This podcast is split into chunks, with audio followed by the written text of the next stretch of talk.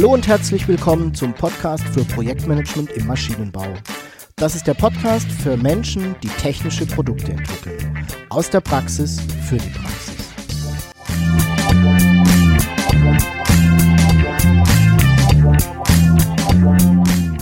Mein Name ist Jörg Walter. Ich bin Ingenieur und arbeite als Berater, Trainer und Coach im Projektmanagement für technische Projekte.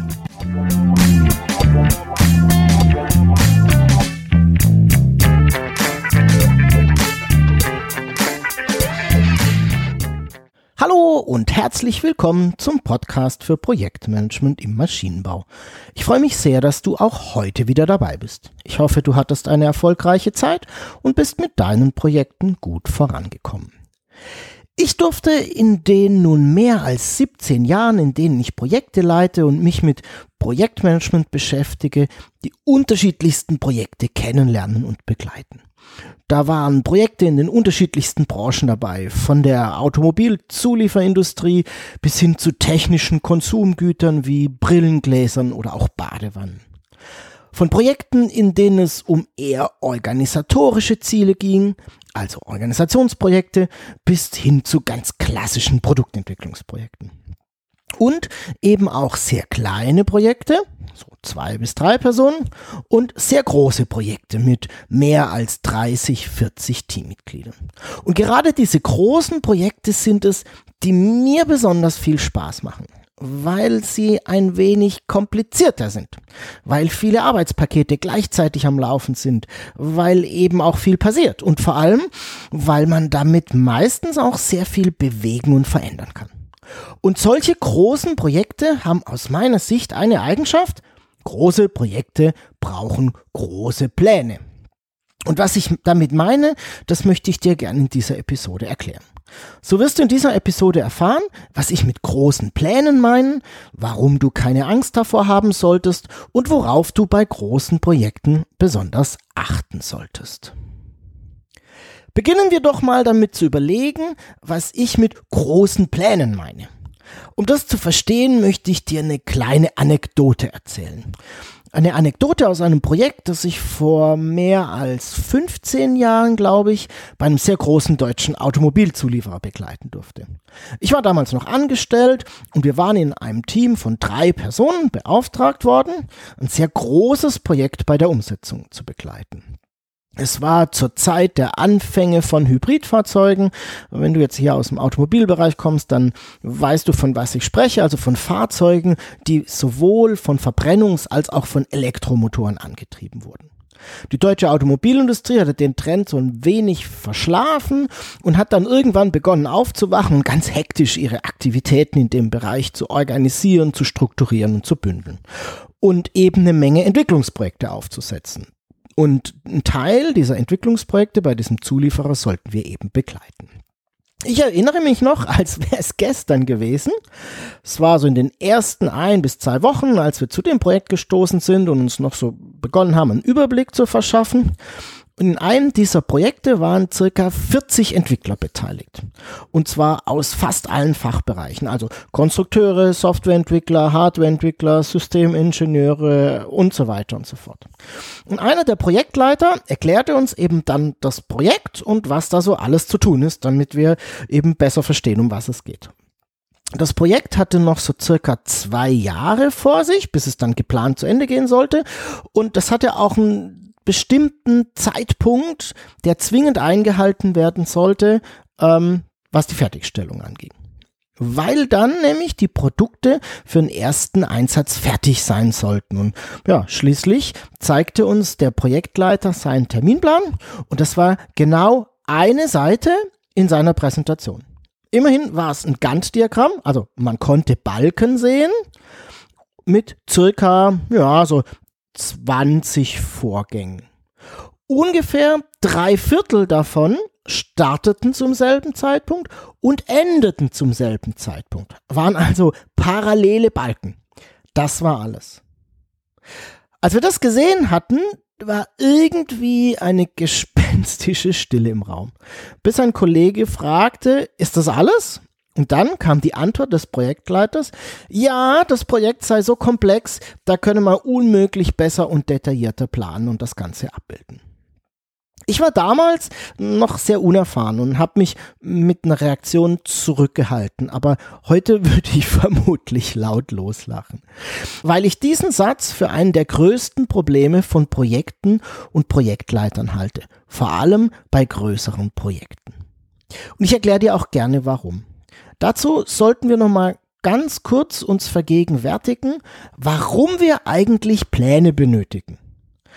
Und das ist ganz einfach. Wir brauchen Pläne, weil wir wissen wollen, was im Projekt alles zu erledigen ist. Weil wir gerne eine Information hätten, wann das Projekt fertig sein wird, wie viel es kosten wird, wen wir dazu alles benötigen und wann, was dabei schiefgehen könnte, wie wir vorgehen wollen und ob das überhaupt Sinn macht und so weiter und so fort. Du kennst die Gründe, wenn du den Podcast schon länger hörst, weil wir das immer wieder in den verschiedensten äh, Facetten und Aspekten hier auch besprechen.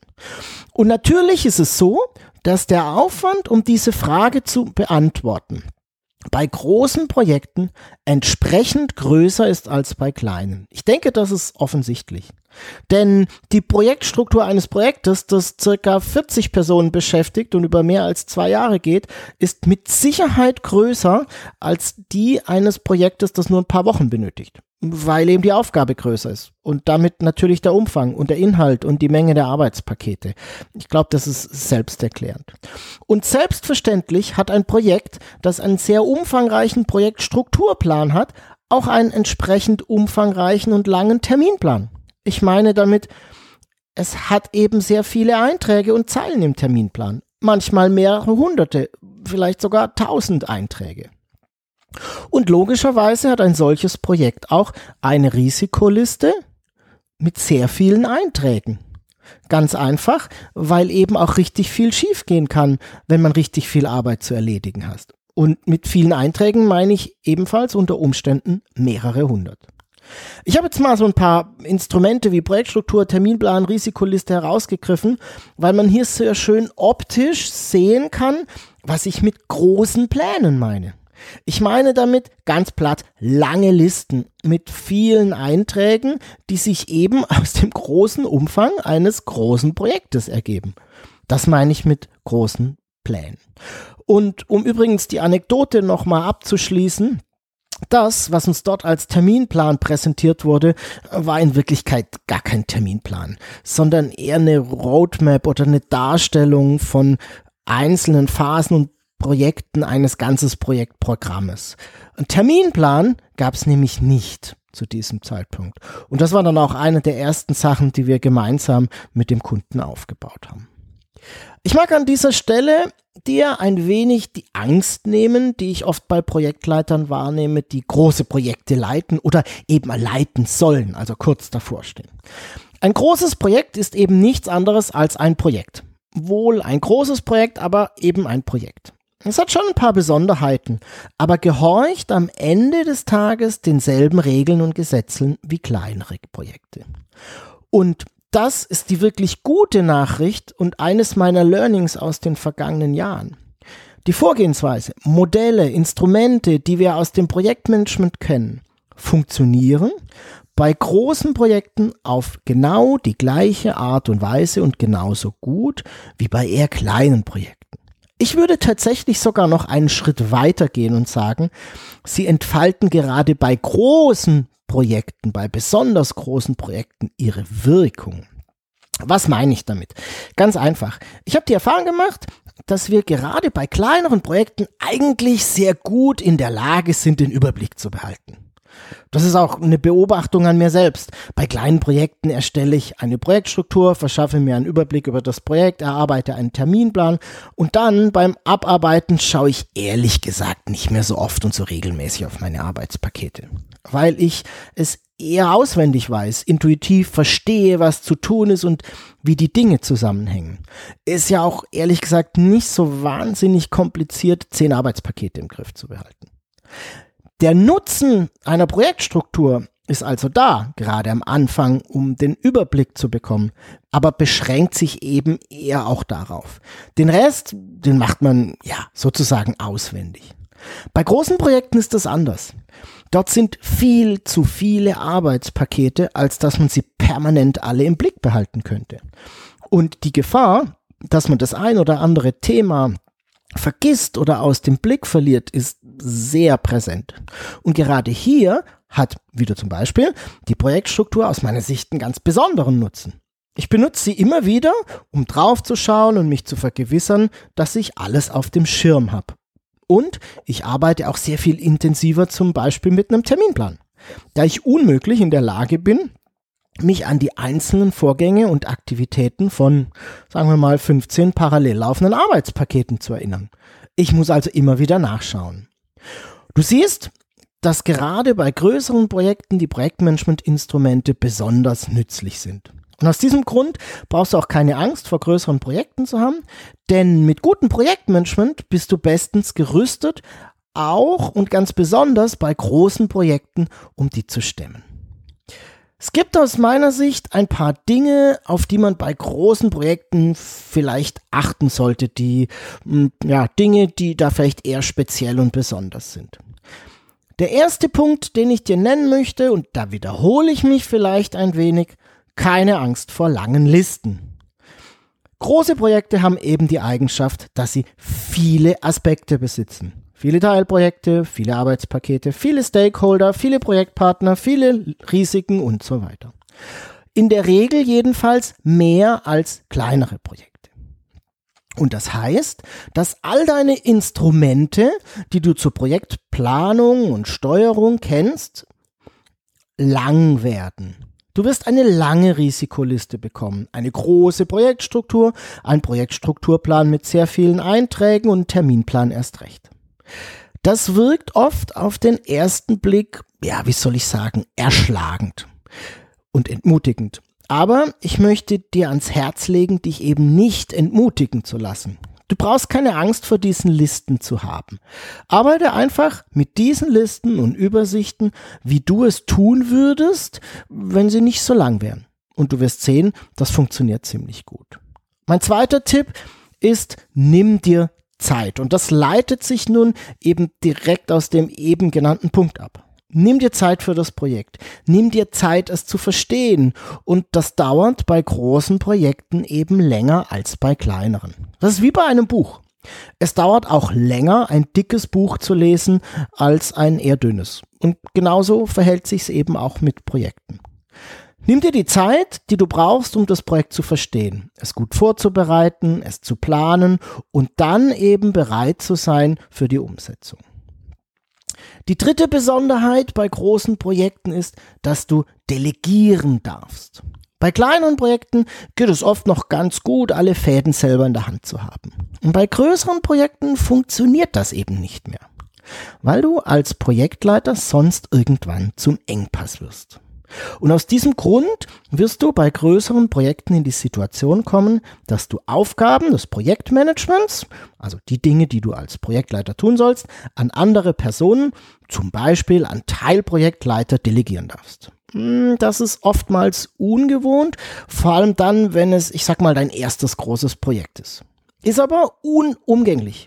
Sonst bist du als Projektleiter irgendwann nicht mehr derjenige, der das Projekt zum Erfolg führen kann, sondern der, an dem es scheitert. Und das möchtest du nicht, oder?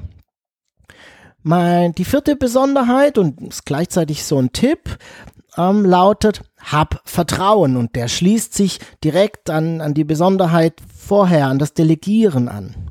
Gerade wenn du delegierst, darfst du Vertrauen in denjenigen haben, an den du die Aufgabe übergibst. Ja, ja, ja, ja, schon klar. Es gibt keinen, der das so gut kann wie du. Aber vielleicht und nur vielleicht hast du ja zufällig einen Teilprojektleiter, der das richtig gut kann und die Aufgabe mindestens so gut erledigt, wie du es selber machen würdest. Hab Vertrauen und schau, was passiert. Und du wirst überrascht sein, wie gut das manchmal funktioniert. Aber natürlich nur manchmal.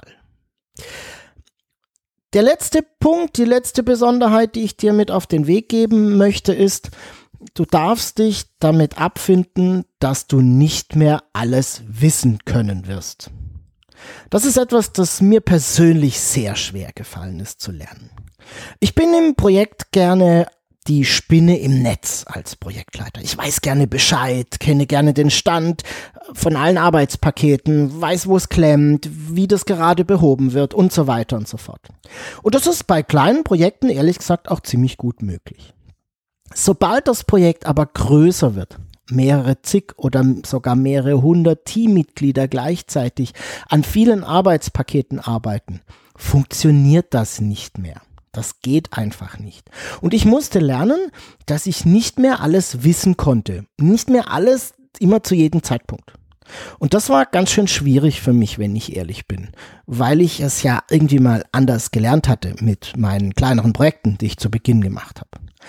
Am Ende muss ich sagen, ist es aber auch nicht schlimm, weil es keiner von dir erwartet, dass du alles weißt. Wichtig ist nur, dass jemand im Projekt alles weiß. Deine Teilprojektleiter sollten schon die Arbeitspakete ihrer Teilprojekte und deren Status kennen. Und zwar jeder für sein eigenes Teilprojekt. Und du solltest in der Lage sein, das immer mal wieder strukturiert zusammenzufahren und zu bündeln. Und so behältst du dein Projekt im Griff, auch wenn du nicht mehr im Detail alle Arbeitspakete kennst und weißt, was da gerade passiert. So, das waren meine Empfehlungen an dich für größere Projekte, worauf du da vielleicht besonders Acht geben solltest. So, das waren meine Gedanken zu größeren Projekten und ich hoffe, du konntest wieder die ein oder andere Idee für dich und deine Projektarbeit mitnehmen.